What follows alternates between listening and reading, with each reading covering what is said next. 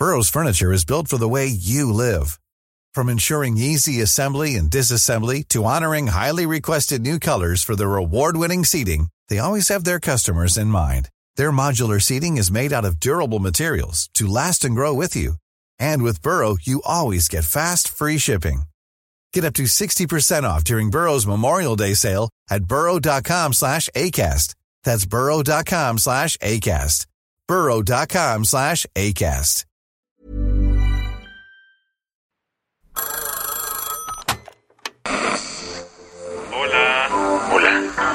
Hola. ¿Estás ahí? ¿Quieres saber lo que está pasando en tu país y en el mundo en pocos minutos? Te lo cuento. Te lo cuento. Te lo cuento.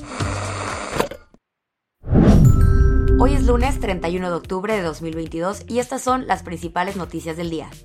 Te lo cuento. Con más de 59 millones de votos obtenidos en la segunda vuelta, Lula da Silva volverá a ser presidente de Brasil. Más de 156 millones de personas estaban convocadas a votar en la segunda vuelta presidencial de Brasil. La date no era menor, pues se enfrentaban en un cara a cara dos viejos lobos de mar, Luis Ignacio Lula da Silva y el actual presidente Jair Bolsonaro. ¿Y cómo quedó el resultado? Con casi el 100% de los votos contados, Lula da Silva ganó la contienda y se convertirá otra vez en el presidente de Brasil. El líder de izquierda obtuvo 50.78% de las preferencias, frente al 49.32% que consiguió el actual presidente Jair Bolsonaro. Tras conocerse los resultados, miles de brasileños y brasileñas salieron a las calles del país para celebrar el triunfo de Lula.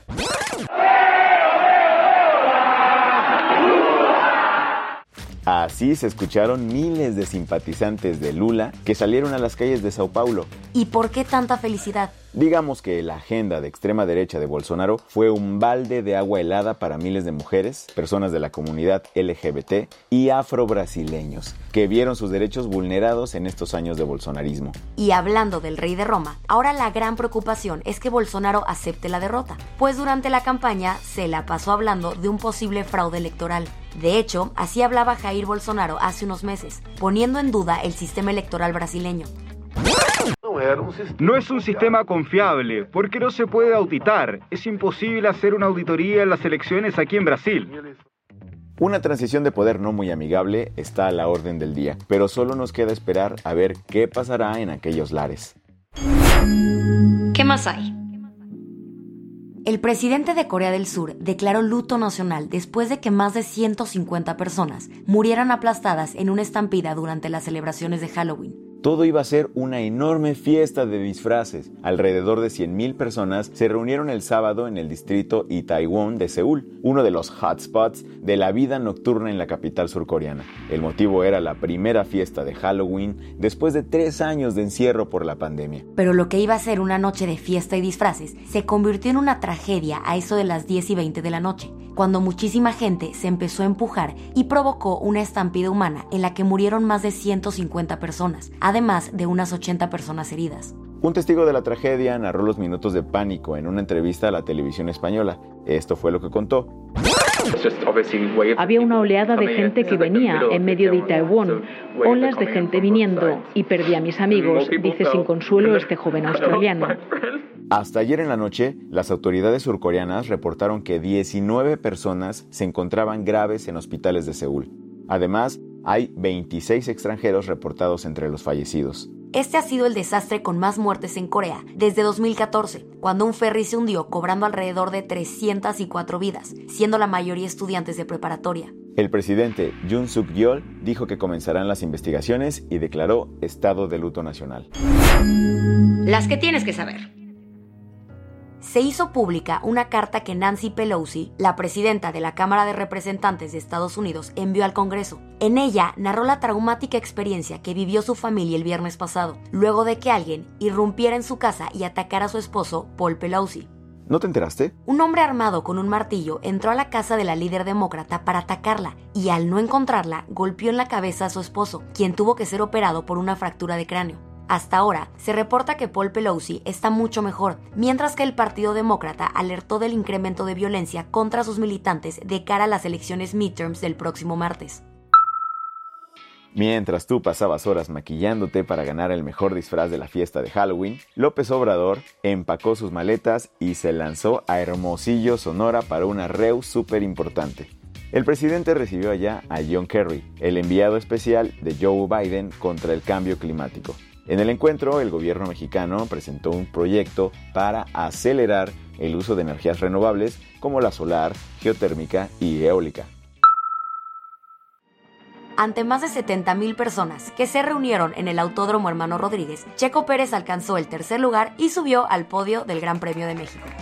Su teammate de Red Bull, Max Verstappen, ganó la carrera, consiguiendo su victoria número 14 de la temporada. Todo un récord histórico. Lewis Hamilton de Mercedes completó el podio en segundo lugar. Aunque todos queríamos ver a Checo coronarse en casa, con este resultado el viejo sabroso llegó al segundo lugar del campeonato, superando por 10 puntos a Charles Leclerc. Pachuca se coronó campeón del fútbol mexicano anoche al ganarle 3-1 al Toluca en el Estadio Hidalgo, la casa de los Tuzos. Tampoco fue una sorpresa monumental porque en el partido de ida que se jugó en Toluca, Pachuca domó al Diablo y consiguió un marcador 5-1 a su favor, por lo que el global quedó 8-2. Con este campeonato, el Pachuca alzó su séptimo título en el fútbol profesional mexicano. La del vaso medio lleno. Una investigación de King's College London descubrió que convivir diario con pájaros, simplemente oír sus cantos, puede mejorar el estado de ánimo de las personas y el bienestar mental en general. Incluso tuvo éxito con personas con depresión. El estudio se hizo con una app para smartphones llamada Urban Mind y sugiere que los doctores deberían empezar a recetar a sus pacientes visitar lugares con aves para tratar el estado de ánimo. Con esto cerramos las noticias más importantes del día. Yo soy Isabel Suárez. Y yo soy Baltasar Tercero. Gracias por acompañarnos hoy en Te lo cuento. Nos escuchamos mañana con tu nuevo shot de noticias. Chao.